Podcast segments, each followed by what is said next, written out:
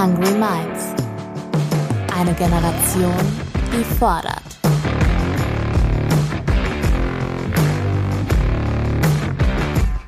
Mit und von Ronja Ebeling.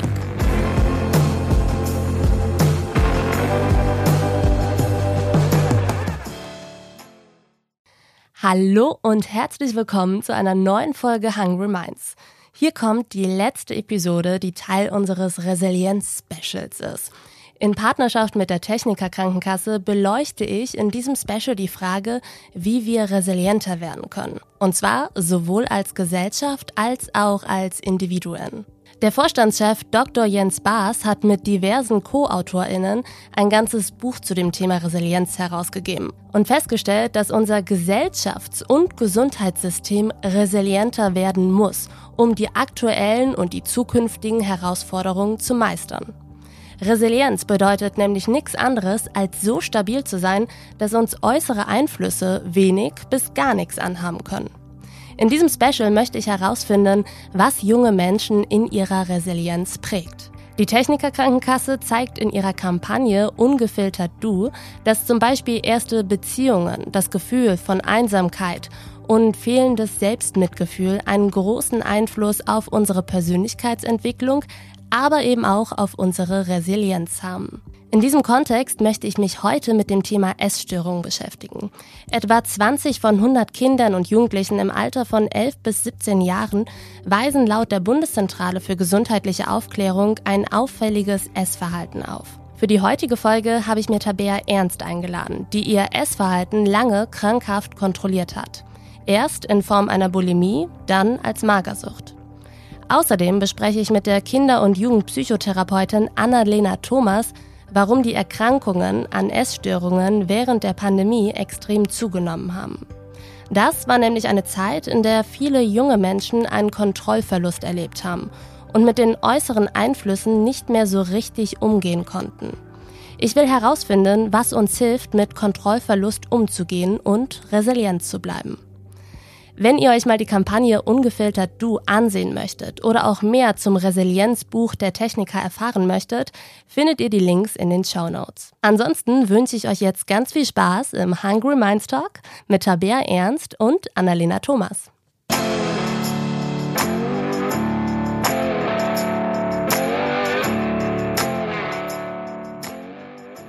Hallo Tabea. Hallo Ronja. Schön, dass du heute bei mir bist. Ich stelle dich einmal vor. Du bist auch Journalistin. Wir haben uns im Jobkontext kennengelernt und du schreibst wunderschöne poetische Texte über Selbstwahrnehmung und Körper. Ich freue mich, dass du heute bei mir bist, um über Kontrolle und Resilienz in Bezug auf das Essverhalten zu sprechen. Erste Frage an dich. Wie wichtig ist dir Kontrolle und ja, wie wichtig ist es dir, den Überblick zu haben, die Zügel in der Hand zu halten? Kontrolle war und ist für mich sehr wichtig. Ähm, Zügel in der Hand halten, ja, das mache ich auf jeden Fall. Äh, das habe ich damals mit einer Essstörung gemacht, heute anders. Ähm, aber genau, es bleibt einfach immer, ich, ich würde nicht sagen, dass ich ein Kontrollfreak bin, auf gar keinen Fall. Aber ich liebe es, einen gewissen Rahmen zu haben, in dem ich mich bewege und in dem ich mich sicher fühle. Mhm. Wir spulen einfach mal zurück. Du warst 20 Jahre alt, als alles mit einer Bulimie begonnen hat. Wie kam es dazu? Wie kam es dazu? Ähm, in der Zeit ist gerade ganz, ganz viel bei mir im Umbruch gewesen. Ich habe mein Studium abgeschlossen. Mein bester Freund, mit dem ich eine WG gegründet hatte, ähm, ist nach Berlin umgezogen. Ähm, ich bin daraufhin auch aus der Wohnung ausgezogen, weil ich dachte, nee, okay, also das ist irgendwie unsere WG, da hole ich jetzt auch niemand anderen noch mit rein. Ähm, ich habe nach meinem ersten Job gesucht, meine Uni-Clique hat sich auch irgendwie aufgelöst, ist getrennte Wege gegangen. Also ganz, ganz viel war irgendwie für mich im Ungewissen. Ähm, also ich weiß noch, dass ich dann in meiner neuen Wohnung war auch irgendwie noch gar nicht so richtig meine Kartons auspacken wollte. Es hat total lang gedauert, dieses Ankommen in der Wohnung. Also allein daran habe ich schon gesehen, so irgendwie fühle ich mich damit noch nicht wohl, jetzt hier allein zu wohnen, äh, weg aus der WG, mein bester Freund nicht mehr in der Stadt. Und ich weiß, dass ich da saß zwischen diesen Kartons und mir die Wohnung angeguckt habe und ähm, das klingt jetzt total so wie urplötzlich bin ich zur Toilette gelaufen und habe mich, hab mich erbrochen, aber es war wirklich, dass ich da saß und dann hatte ich gerade eingekauft, habe ganz, ganz viel gegessen, auch viel mehr, als ich eigentlich wollte. Also es war so, es kam wirklich irgendwie aus dem Nichts. Und ähm, dann setzte die Reue ein. Also ich habe ganz viel gegessen an dem Abend, Antipasti. Also ich hatte so ganz quer auch eingekauft, so diesen ersten Einkauf, den man für den leeren neuen Kühlschrank tätigt. Mhm. Da kauft man ja viel mehr irgendwie ein, als man eigentlich tut, ne? so Senf auf Vorrat, also so ganz viel. Und dann habe ich alles irgendwie meine, ja eigentlich Vorräte an einem Abend gegessen und dann kam die Reue. Und dann der Gedanke, hm, ich könnte es jetzt ja eigentlich alles erbrechen. Und das habe ich gemacht. Und Inwiefern hat dir das ein Gefühl von Kontrolle gegeben? Es war in dem Moment ähm, gar nicht eine, eine Kontrolle, sondern es war so ein, wie ein Ventil. Mhm. Also davor, das ist ja auch, man sagt ja auch, man frisst ganz viel in sich rein. Und das war für mich so ein Loslassen. Also vielleicht dann doch eine Form von Kontrolle. Und zwar einfach dieses Loslassen. Ich meine, wenn man sehr kontrolliert sonst in seinem Alltag ist, äh, mir fällt es sehr schwer loszulassen. Und das war ein Moment, da konnte ich mich, ja, sagen wir es, auskotzen, mhm. loslassen, Ventil, weg mit allem. Man kann also sagen, in dieser Zeit gab es super viel in deinem Leben, das du nicht kontrollieren konntest. Und das war so ein Punkt, wo du vielleicht so ein Gefühl von Selbstermächtigung hattest, in dem Sinne, dass du etwas, dass du es loslassen konntest. Absolut. Kann man das so zusammenfassen? Das kann man sehr gut so zusammenfassen, ja. Wie lange ging das? Das ging etwa neun Monate. Äh, es wurde auch immer stärker. Also am Anfang war es dann ab und zu, wenn ich jetzt von diesem ersten Abend gesprochen habe, ähm, das war dann nicht, dass es jeden Abend so aussah oder jeden Tag, sondern es schlich sich so ein, dass ich immer mal wieder mein Essen erbrach äh, und dann immer häufiger, weil ich irgendwie merkte, boah, das, ich mag das gar nicht so, so romantisieren oder schönreden, aber in dem Moment damals hat es mir, ich habe das Gefühl gehabt, es hat mir mhm. gut getan. Sagen mhm. wir es lieber so, ich möchte es ganz vorsichtig formulieren. Ähm, und dann wurde es immer mehr ähm, und ich habe begriffen, okay, es läuft, das, nee, so, sollte vielleicht nicht sein das, was unsere Expertin Annalena Thomas ähm, später in dieser Folge noch erklärt. Sie beschreibt einen Wechsel von einem Machtgefühl und einem Ohnmachtsgefühl dieses Machtgefühl zu haben, ich kann das kontrollieren und dann aber zu merken, mich überrennt es gerade. Genau. Mhm. Mich hat es völlig überrannt. Ähm, es ging irgendwie von Macht zu Ohnmacht und dann, ähm, weil dann viele immer mich fragen, und wie kam es dann von einer Bulimie zu einer Magersucht? Es war also Macht, Ohnmacht und mit der Magersucht habe ich mir die Macht zurückgeholt. Weil du nicht mehr erbrechen musstest. Weil ich nicht mehr erbrechen musste. Ich habe mich selber gefragt, wie kann ich jetzt aufhören, Essen zu erbrechen. Ich habe tatsächlich auch am Anfang äh, verschiedene TherapeutInnen in Hamburg angerufen. Leider waren überall Warteplätze ähm, oder Wartelisten von mehreren Monaten und ich habe irgendwann die Hoffnung verloren und es ist auch einfach eine Überwindung, jedes Mal zum Telefon zu greifen. Total.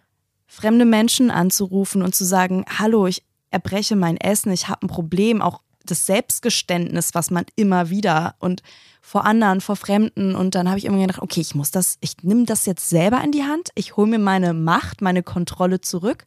Wenn ich nicht esse, erbreche ich kein Essen. Und dachte wirklich deswegen super lange, oh, also meine Magersucht habe ich auch nicht als Magersucht erkannt, sondern eigentlich eher als Heilung. Ich habe allen erzählt oder mir selber vor allem erzählt, ich habe mich selber geheilt. Mhm. Das Interessante ist, ähm, es gibt einen Zeitartikel über dich, der beschreibt, wie sich aus der Bulimie eine Magersucht entwickelt hat, als du mit einer Freundin, glaube ich, einen Ibiza-Urlaub geplant hast und ihr dafür abnehmen wolltet. Ich lese einmal vor. Wir ließen alle Kohlenhydrate weg und aßen Magerquark. Immer 250 Gramm. 100 Gramm haben 48 Kalorien. Ich kam also auf 125 Kalorien mit Himbeeren und Zimt. Meine Freundin zog das zwei Tage durch. Ich zwei Jahre. Dass ich durchhielt und sie nicht, pushte mich. Ich hatte endlich Kontrolle über mich und mir einen festen Lebensrahmen geschaffen. Morgens Magerquark, mittags Salat, abends Salat und dazwischen immer wieder Sport. Auch hier taucht ja immer wieder das Wort Kontrolle auf. Wie hat dein Umfeld darauf reagiert? Mein Umfeld hat erst einmal mit Komplimenten reagiert. Ähm, Abnehmen ist ja eigentlich auch was äh, sehr Erstrebenswertes in unserer Gesellschaft. Mhm. Äh, das Thema Essen, Diät machen. Also ich meine, man muss einfach nur an einem Kiosk vorbeigehen. Ich glaube, auf mindestens jedem zweiten Titel, äh, vor allem an Frauen gerichtete Titel, ich rede jetzt nicht von irgendwie Elf Freunde oder Fußballmagazin, ist es ja die Crash-Diät oder Kohlsuppe, ähm, FDH, das habe ich schon von meiner Oma damals gelernt, frisst die Hälfte. Also dieser Diätkult ist ja sehr, sehr krass in unserer Gesellschaft verankert und wird auch sehr gehypt. Also niemand sagt ja was gegen eine Diät ähm, im ersten Moment. Das ist dann eher eine positive Disziplin, die einen ausgelegt wird. Und ich fühlte mich auch super diszipliniert. Also ich war schon immer ein sehr ehrgeiziger Mensch.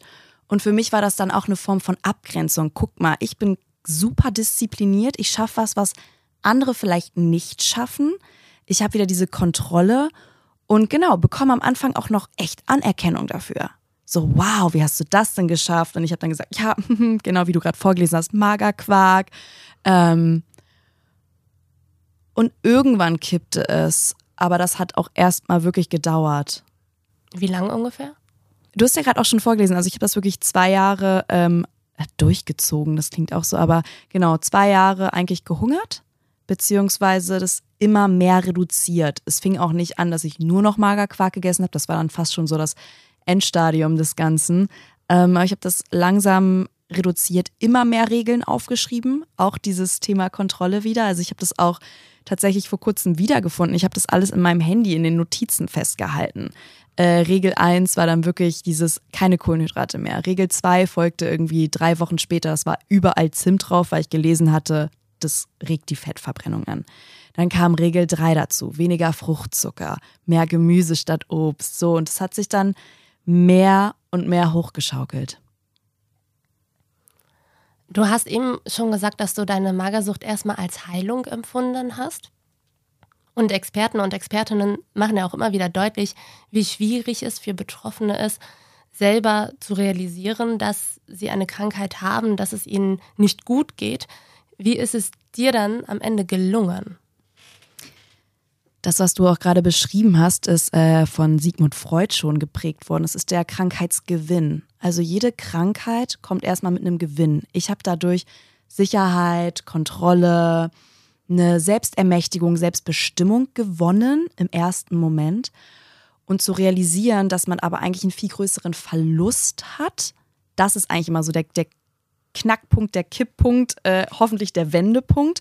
Bei mir kam der Wendepunkt, als ich wirklich ähm, gar keine Kraft mehr hatte und glücklicherweise meine ehemalige Chefin ähm, zu mir gekommen ist und ja eigentlich äh, ein Veto ausgesprochen hat. Ähm, ich sollte auf eine Geschäftsreise gehen und sie hat gesagt, Tabea, wir schätzen dich hier alle sehr. Wir haben Angst, dass du das nicht packst. Ähm, wir haben dich jetzt sehr lange beobachtet. Wir hatten davor schon öfter auch Gespräche, wo ich aber immer noch vehement gesagt habe, also krank, ich bin nicht krank, äh, ich bin diszipliniert, ich mache Sport, ich ernähre mich gesund. Das ist doch eigentlich das, was man überall irgendwie sieht. Da ähm, war auch gerade Instagram total im Kommen mit Fitness-Influencern und Co. Das habe ich auch die ganze Zeit sehr wahrgenommen und so in mich aufgesogen.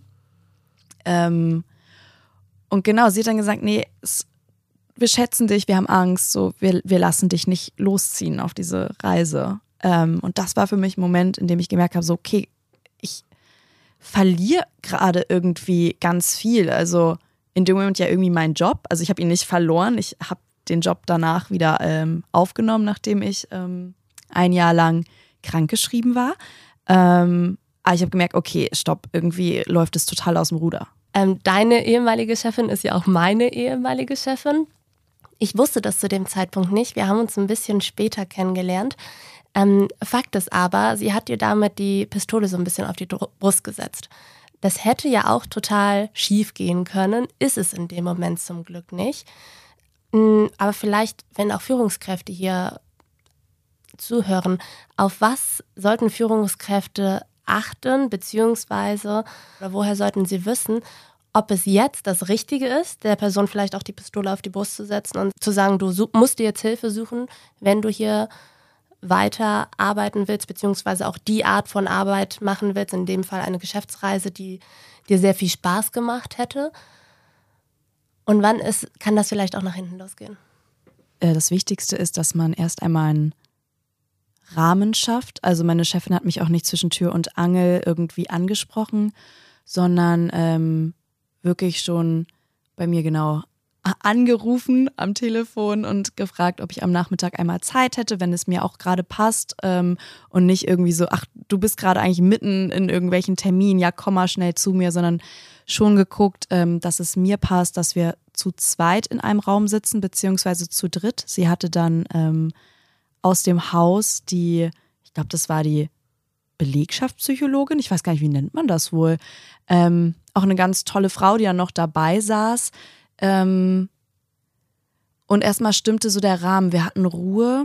Ich hatte auch eine sehr gute, ja, ein, ein sehr persönliches Verhältnis schon. Und äh, die Pistole, es fühlte sich jetzt gar nicht so, so fies oder irgendwie sehr, ähm, es fühlte sich nicht schwer an in dem Moment. Ich weiß gar nicht das richtige Wort. Nicht so, ich hatte, ich hatte nicht das Gefühl, dass sie mich gerade befürwortet oder irgendwie mir was bevormundet, genau. Ich hatte nicht das Gefühl, dass sie mich bevormundet, sondern ähm, dass sie mich irgendwie immer noch vor die Wahl stellt. Natürlich mit einem Push in die richtige Richtung, wenn ich es jetzt betrachte, aber ich hatte immer noch das Gefühl, ähm, die will mir nichts Böses. Sie hat auch viel ähm, aus der Ich-Perspektive kommuniziert. Das ist ja auch immer, dass man nicht mit einem erhobenen Zeigefinger sagt, du siehst aber dünn aus und was machst du denn da? Du bist doch krank, du, du, du. Mhm. Sondern es war eher, ich mache mir Sorgen, ich habe dich beobachtet, ich habe das Gefühl, das. Und ich habe ihre Sorge gespürt. Und ich glaube, das war es auch, was mich dann dazu bewegt hat, mehr reinzuhören, auch in mich selber. Es hat am Ende tatsächlich dazu geführt, dass du dir Hilfe gesucht hast. Darüber sprechen wir gleich. Vorher springen wir einmal zu Annalena Thomas. Sie arbeitet als Kinder- und Jugendpsychotherapeutin. Sie hat außerdem die Plattform Daya gegründet, die ein Safe Space für junge Frauen sein soll. In ihrer Hamburger Praxis arbeitet sie überwiegend mit Mädchen. Viele davon haben ein gestörtes Essverhalten.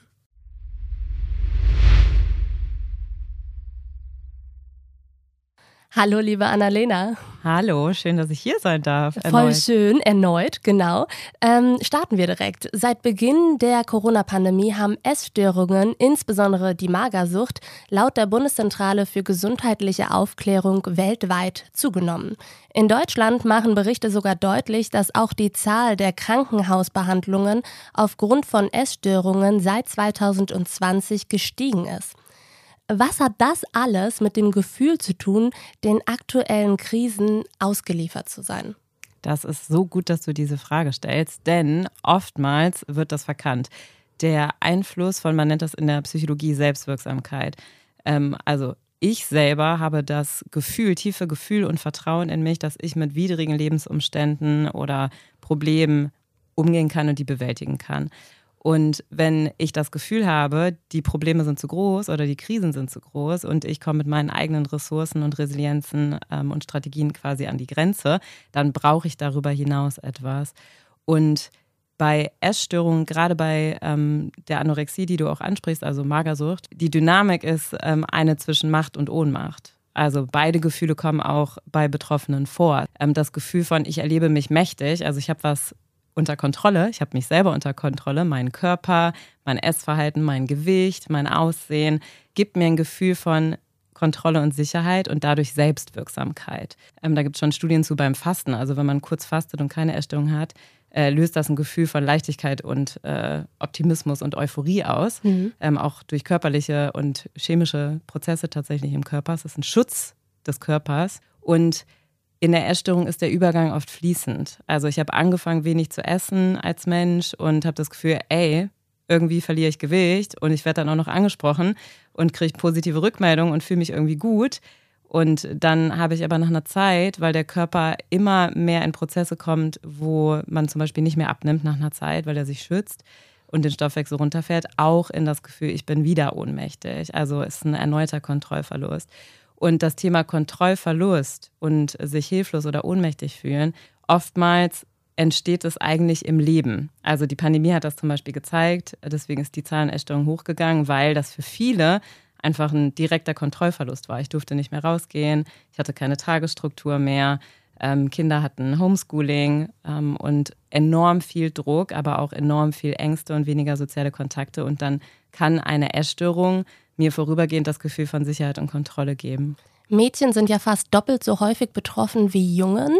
Ähm, scharfe These, können Mädchen deswegen weniger mit Kontrollverlust umgehen? Nein, mhm. aber auf jeden Fall treten Essstörungen aller Art häufiger bei weiblichen Personen auf. Und der Grund dafür sind ganz normal einfach äh, nach wie vor noch Misogynie, Stigmata, Schönheitsideale, die es äh, bei allen Geschlechtern gibt. Aber natürlich äh, ist der Druck auf weibliche Personen und also Flinter sehr, sehr viel höher.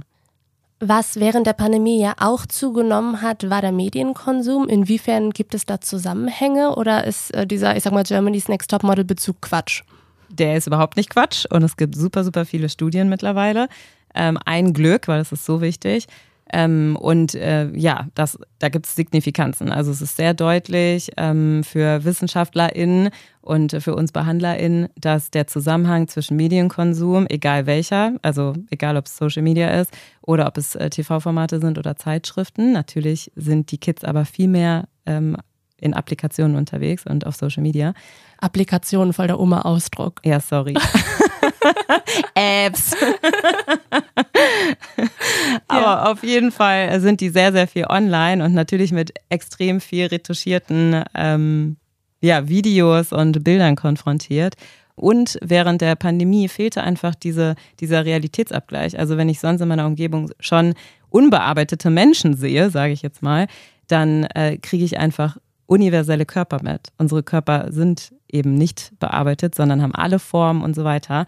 Und das ist schön, aber das hat während der Pandemie total gefehlt. Ne? Hm. Du hast eben schon gesagt, dieser Übergang von zum Beispiel Fasten in eine Essstörung, als Beispiel so, ähm, wenn man die Veranlagung hat, kann fließend sein. Ja. Tabea hat es zum Zeitpunkt ihrer Erkrankung so empfunden, dass sie sich einen guten Lebensrahmen geschaffen hat. Mit viel Sport, einer sehr bewussten Ernährung, kein Schnickschnack, kein Zucker, bliblablub. Das ist jetzt ein interessanter Punkt, denn um resilient zu sein, schaffen wir uns ja auch manchmal gewisse Routinen und etwas, das wir als einen guten Lebensrahmen bezeichnen würden. Um dir ein Beispiel zu nennen, wenn ich halt viel reise und viel unterwegs bin beruflich, dann bin ich dadurch ja auch schon manchmal in meiner, in meiner Grundlage ein bisschen gestresster, weil mir Gewohnheiten fehlen. Und deswegen versuche ich zum Beispiel immer viel Sport zu machen, wenn ich unterwegs bin. Das ist quasi so mein, mein Ausgleich.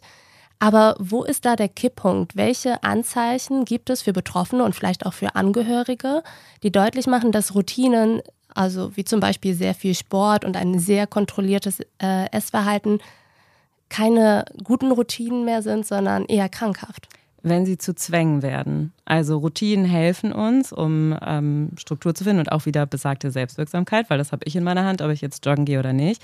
Wenn ich aber es nicht mehr, ich sage jetzt mal aus Liebe gegenüber mir und meinem Körper tue, weil es mir gut tut, sondern aus Angst, Ängste und Zwänge korrelieren sehr deutlich miteinander, dann ist es so, dass ähm, ich selber merke, dass ich nicht mehr nicht joggen gehen kann, zum Beispiel, weil ich dann Angst habe, zuzunehmen, weil ich Angst habe, mich nicht mehr wohl in meiner Haut zu fühlen, weil ich nicht mehr essen kann bei Essstörungen ganz konkret. Also Essen und gegensteuernde Maßnahmen, so nennt man das in der Fachsprache, sind dann häufig gekoppelt bei allen Störungsbildern, also bei allen Essstörungen. Und ähm, das Wichtige ist tatsächlich auf sich selber zu achten und unser Körper ist ja wunderschön. Ich habe vorhin schon gesagt, unser Körper ist immer für uns, der will uns schützen oder Gutes tun und will, dass es uns gut geht. Und auf das eigene Körperfeedback zu hören, wirklich dieses, okay, wie fühle ich mich denn dabei? Habe ich gerade eigentlich Druck und Stress und habe das Gefühl, ich darf aber mich nicht entspannen, also darf auch mal entscheiden, jetzt gerade keinen Sport zu machen ähm, und mich auszuruhen, weil mein Körper das braucht, auch wenn es mir an sich gut tut, eine Routine zu haben dann kriegen wir ein ganz klares Signal von Enge oder Sorgen. Ne? Es gibt noch einen anderen Begriff, den ich an dieser Stelle gerne besprechen würde. Orthorexia. Das meint die Besessenheit von gesundem Essen. Orthorexia ist bislang nicht offiziell als psychische Erkrankung anerkannt. Eines der Hauptargumente für diese Entscheidung ist der vermeintlich fehlende Leidensdruck. Ähm, ist hier wirklich kein Leid im Spiel Oder kann man auch unter dem Wunsch leiden, den Körper so resilient und widerstandsfähig machen zu wollen wie möglich? Auf jeden Fall.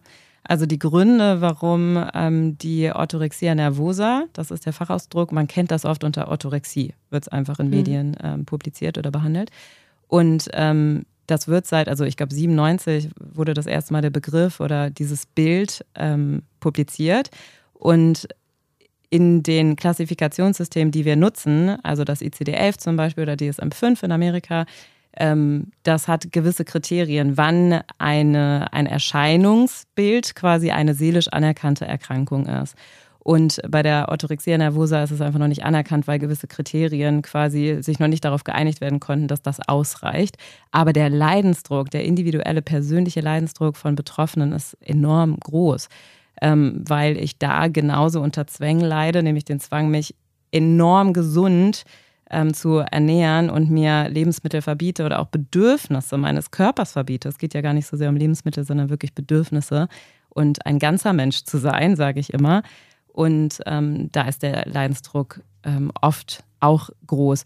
Das, was, glaube ich, so schwierig auch ist, bei Anorexia nervosa ist es ja so, dass das Untergewicht so deutlich ist nach einer Zeit und deswegen schneller interveniert wird oft oder auch werden muss. Therapieplatz Versorgung ist da ein großes Problem. Auch während der Corona-Pandemie sind die Zahlen der Erstörung, wie du gesagt hast, ja total gestiegen und wir hatten einfach keine Behandlungsplätze. Sowohl nicht in den ambulanten Praxen als auch nicht in den Kliniken. Großes Problem, ähm, auch nach wie vor. Was also tun aus der Sicht der Expertin? Als Betroffene oder als Angehörige? Ja, vielleicht beides. Beides. Eigentlich soll in den ersten sechs Wochen therapeutisch interveniert werden, weil sich sonst schon Ge Gedanken und Verhaltenszwänge gebildet haben und weil der Körper in einer Unterversorgung ist und verschiedene Prozesse in Gang setzt, um das Überleben zu schützen. Und das, was aber so schwierig ist, ist oft, dass die ähm, Körperschemastörung so deutlich wird, also die verzerrte Wahrnehmung des eigenen Körpers. Und es ist nicht immer, das wurde Gott sei Dank im ICD-11 verändert, nicht immer der Wunsch abzunehmen. Also das wurde lange so dargestellt, dass der Initialwunsch immer ist abzunehmen. Aber das ist nicht immer so. Manchmal ja, manchmal nicht. Ähm, und wie sehr steigt mein Leidensdruck, dass ich wirklich merke, ich möchte so nicht mehr leben. Und was sollen sie dann tun?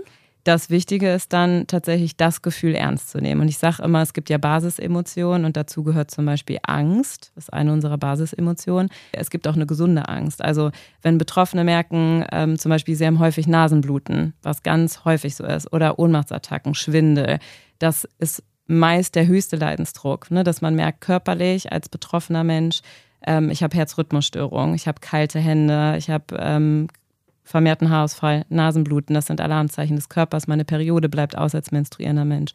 Ähm, und manchmal macht das schon Angst, aber die Angst wird dann halt weggedrückt. So. Aus vielen komplizierten seelischen Prozessen. Aber diese Angst ist eine gesunde Angst und ähm, eine gesunde Angst, die unser Körper und unsere Seele dann uns signalisieren und die ernst zu nehmen und dann sich wirklich selber auch damit zu konfrontieren und zu sagen, hey, ich habe ein Problem und ich brauche Hilfe, je schneller, desto besser, ist total wichtig. Und es gibt Dick, Dick und Dünn e.V., es gibt ANAT, es gibt äh, Waage e.V. Dick und Dünn e.V. Genau, sage ich gleich, sind Smoothie, genau, es mhm. sind in den verschiedenen Städten. Also Dick und Dünn e.V. findet ihr in Berlin und in München. Ähm, und ich glaube auch in Fürth oder Erlangen, bin ich mir gerade nicht mehr sicher. Waage e.V. Ähm, gibt es hier in Hamburg, genauso wie Smoothie. Und Anat findet ihr ganz easy im Internet und darin können sich Betroffene hinwenden, um erstmal ein Erstgespräch zu haben. Es gibt auch tolle Online-Ressourcen, einfach mal googeln, wir können die auch gern verlinken. Total, ja. Und ähm, als Angehöriger ist es auch schwierig, weil oftmals so eine Dynamik ähm, entsteht auch zwischen Eltern und Kind, wenn das Kind noch zu Hause wohnt. Du hast ja auch von Jugendlichen gesprochen. Mhm ähm, dass es viel um das Nicht-Essen und Essen geht oder um Sportzwänge. Und das ist total verständlich, weil Eltern in Sorge sind oder Bezugspersonen in Sorge sind. Und das ist so schwer auszuhalten, wirklich sehr schwer auszuhalten, wenn ein Kind sich runterhungert oder auch Essbrechanfälle hat. Und das Wichtige ist aber, den, auch da wieder den ganzen Menschen wahrzunehmen und zu sagen, hey, ich merke das und ich mache mir echt Sorgen und da auch eine angemessene, spiegelnde Grenze zu setzen und dann gleichzeitig zu sagen, was ist denn emotional gerade los und dann auch an die Beratungsstellen, die ich gerade aufgezählt habe, wenden oder gleich einen Therapieplatz suchen, weil die sind rar, also wirklich da keine Angst haben, zu früh zu äh, intervenieren und tätig zu werden, sondern je früher, desto besser, gerade bei Essstörungen. Mhm. Ähm, auf welche Probleme Tabea gestoßen ist, als sie sich Hilfe suchen wollte, besprechen wir jetzt.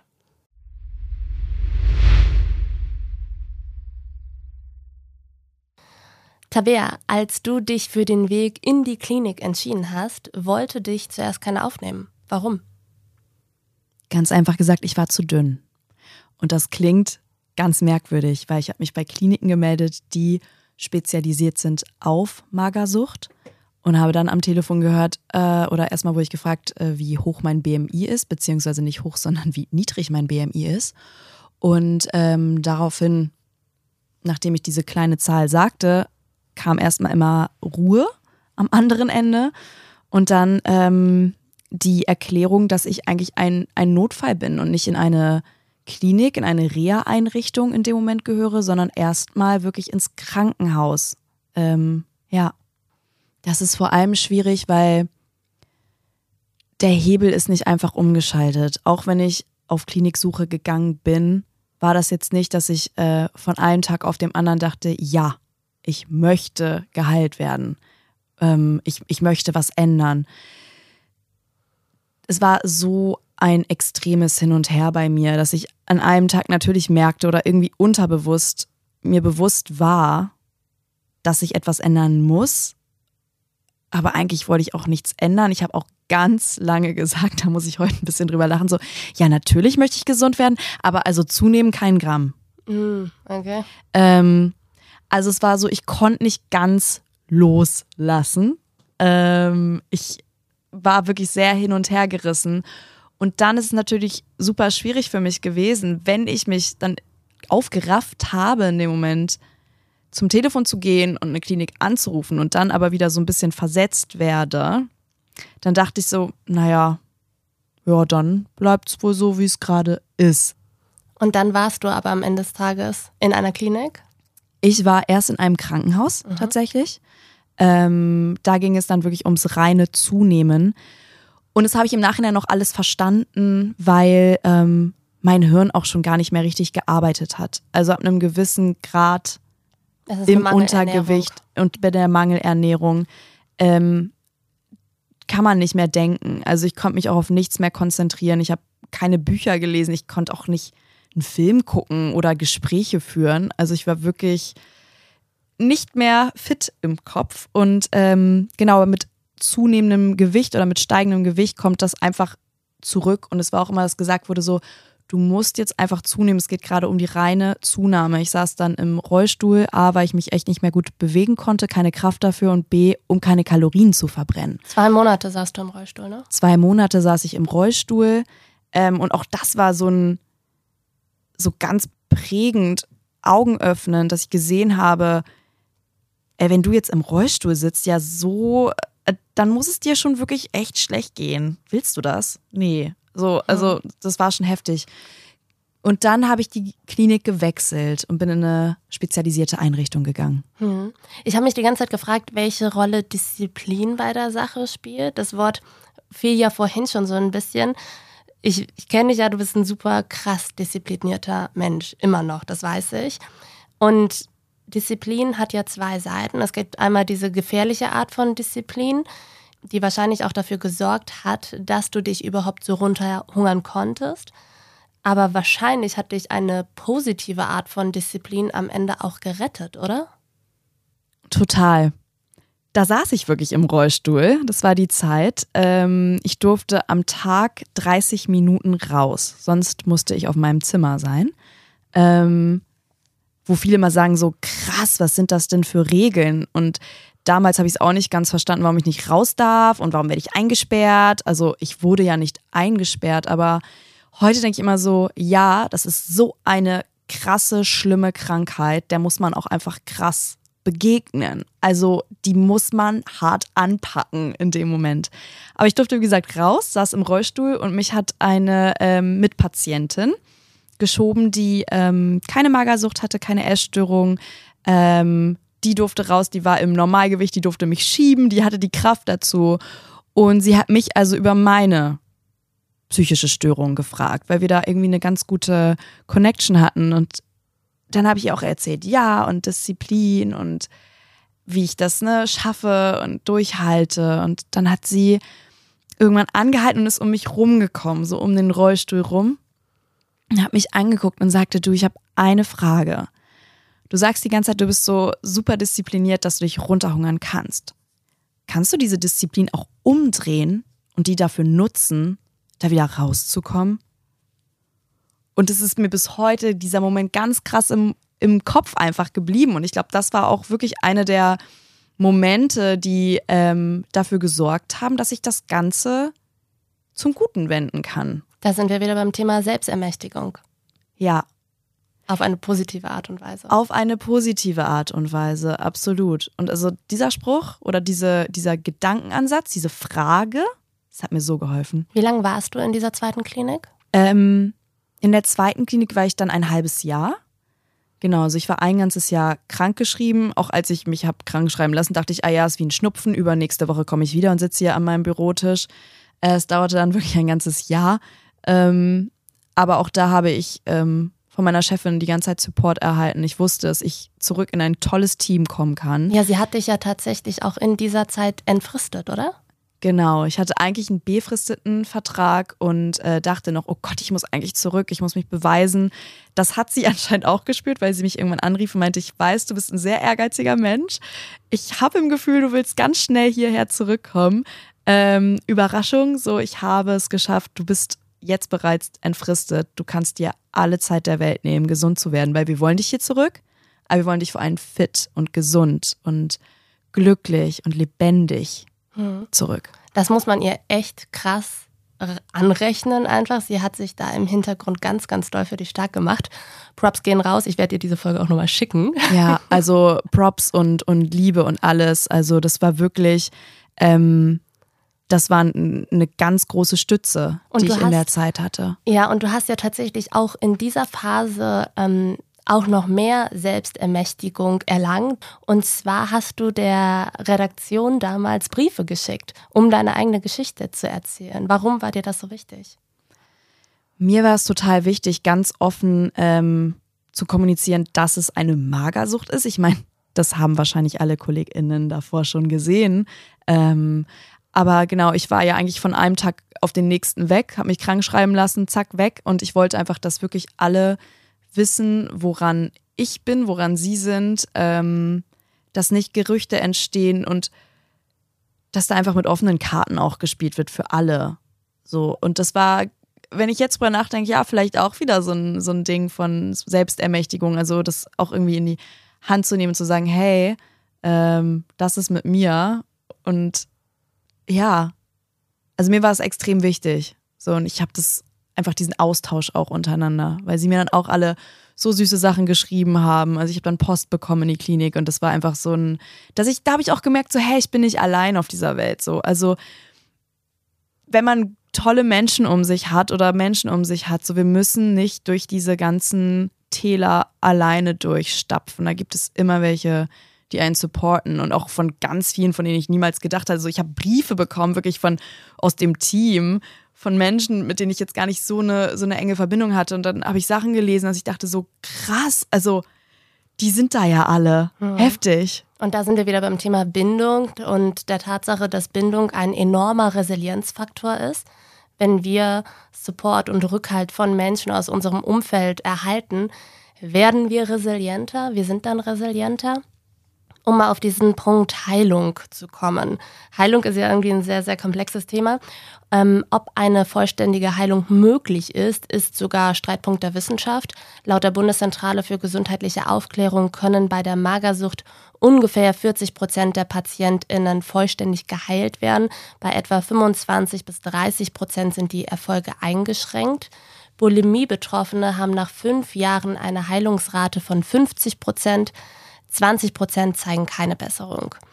Du selbst hast mal an einer anderen Stelle gesagt, dass du immer ein gestörtes Verhältnis zu Essen haben wirst. Warum ist dir dieses Bewusstsein so wichtig und der Gedanke, man könnte vollständig und für immer geheilt sein, eher eine Illusion? Das war eine lange Frage. Ähm, Düdüdüdüm. genau. Also ich sage immer, dass ich nicht mehr magersüchtig bin, aber ganz klar essgestört. Da schrecken ganz viele immer zurück und denken, "Oh, aber willst du nicht, aber du musst doch ganz geheilt sein und ganz gesund und jein. So, ähm, Ich denke im Nachhinein immer, dass meine Magersucht mir ganz, ganz viel gezeigt hat, dass ich dadurch ganz viel lernen konnte, auf eine Art und Weise, die echt makaber ist, aber ich habe ganz, ganz viel gelernt und vor allem in mich reinzuhören. Und ähm, würde ich jetzt einfach sagen, ah, ich, ich will die loswerden, das wollte ich am Anfang, habe ich gesagt, ich will die jetzt einfach loswerden. So, da war ich so ein bisschen zickig und Mann, das soll jetzt weggehen. Aber damit würde ich sie ja auch irgendwie verleugnen und auch das, was sie mir zeigen wollte, so ähm, verleugnen. Und wenn ich jetzt darüber nachdenke, was ich dadurch gelernt habe, ähm, wie ich besser mit mir einen Umgang finde, ähm, denke ich so, ich, ich würde jetzt nicht sagen so, ach danke Magersucht, nein, auf gar keinen Fall, aber ich weiß jetzt einfach, jetzt im Alltag, wenn ich viel Stress habe und ich merke schon wieder, mh, mm, also Kohlenhydrate zum Beispiel, ich esse, ich liebe Brezeln, ich esse wieder Kohlenhydrate, aber es gibt so Tage, da merke ich, da zögere ich dann bei der Kartoffel doch. Mhm. Und den Reiskorn lasse ich dann doch lieber weg. Und Freunde wollen Sushi essen gehen und ich denke so, mh, hm, Kohlenhydrate. Und dann denke ich aber, halt, stopp mal. Warum ist da diese Stimme, die wieder gegen Kohlenhydrate wettert? Was hat das gerade irgendwie zu bedeuten? Und dann weiß ich, jetzt ist der Moment gekommen, einmal innezuhalten eine Pause einzulegen und zu gucken, was ist gerade in meinem Alltag so los oder in meinem Leben, dass ich wieder so versuche, eine Kontrolle reinzubekommen. Was machst du da genau? Also was hilft dir? Aufschreiben. Ich schreibe ja sehr viel. Sehr schön auch. Ähm, genau, also ich schreibe A zwar Gedichte, aber B auch wirklich dann einfach so ein, so ein Buch und setze mich einfach mal in Ruhe hin. Ähm, überlege, okay, was ist die letzten Tage passiert? Wo meine ich, dass mir gerade die Kontrolle entrissen wird, sodass ich sie versuche, durch restriktives Essverhalten wieder zurückzubekommen? Ähm, und ich weiß mittlerweile auch meine Punkte. So, was ich mein, denn? Oh, was denn? Es ist wirklich viel auch Job. Mhm. Also, wenn ich das Gefühl habe, ich werde gerade irgendwo in eine Richtung gepusht, in die ich gar nicht unbedingt möchte, so, dann ähm, gehen die Alarm, die Kohlenhydratglocken wieder an. Ähm, ich weiß auch wirklich im Umfeld, also wenn ich, ich habe viel mit Menschen zu tun und ganz oft, wenn ich auf ähm, andere Menschen treffe, die auch sehr dünn sind, habe ich immer noch mal so ein paar Trigger-Momente tatsächlich. Also ich weiß, das Wort Triggern ist sehr schwierig, aber da passt es dann einfach. Ähm, genau, aber es ist wirklich sehr so dieses, dieses Stress und ähm, Zeitpläne, wenn ich das Gefühl habe, das ist, alle wollen, alle reißen irgendwie aus allen Richtungen an mir und ich habe gar nicht mehr die Kontrolle über mich und meine Zeit und meine Aufgaben zu entscheiden. Mhm. Und du machst ja auch ganz viel Yoga. Was, äh, welche Rolle spielt Yoga da? Yoga spielt auch eine sehr, sehr große Rolle und äh, Yoga ist ja sehr weit gefächert. Ähm, ich habe auch irgendwann mal Vinyasa-Yoga gemacht. Das ist das mit äh, zehn Sonnengrüßen hintereinander und 50 Flows über die Matte. Das ist nette Gymnastik, aber nicht das Yoga, was mir hilft. Was mir hilft, ist äh, traditionelles Hatha-Yoga oder Yin-Yoga. Das sind einfach ähm, Yoga-Formen, Arten, Praxen, äh, die sehr ruhig sind. Und ähm, ich meine, wir haben alle genug Flows und Stress und hier und da in unserem Leben, also ich zumindest. Und ich brauche dann einfach diese ruhigen Momente auf der Matte, auf der Yogamatte, wo ich einfach eine Pose wirklich lange halte, weil erst dann kann ich in mich reinhören. Und Annalena Thomas, unsere ähm, Expertin in dieser Folge, hat mir vorhin auch noch mal abseits vom Mikrofon an der Kaffeemaschine erzählt, was Yin-Yoga, das du ja eben machst, ähm, eben auch mit unserem Körper macht. Und zwar speichert sich der Stress in unseren Faszien. Und beim Yin-Yoga werden ja wirklich Positionen sehr, sehr lange gehalten und Faszien werden wirklich mal auseinandergezogen, quasi so doll, dass der Stress da rausfallen kann. Und das finde ich ist ein ganz, ganz schönes Bild. Ja, so emotional release, total. Genau. Tabea, ich danke dir ganz, ganz doll für deine Offenheit an dieser Stelle. Und ich hoffe, wir konnten damit einen, einen wichtigen Impuls setzen. Ich danke dir, dass ich hier sein durfte und einfach mal sehr frei und offen über Essstörungen sprechen konnte. Voll wichtig. Vielen Dank. Wenn euch die Folge gefallen hat, dann hinterlasst uns gerne eine sweete Bewertung bei Spotify oder iTunes. Schreibt uns Nachrichten, schreibt uns eure Gedanken und ich sage bis zum nächsten Mal.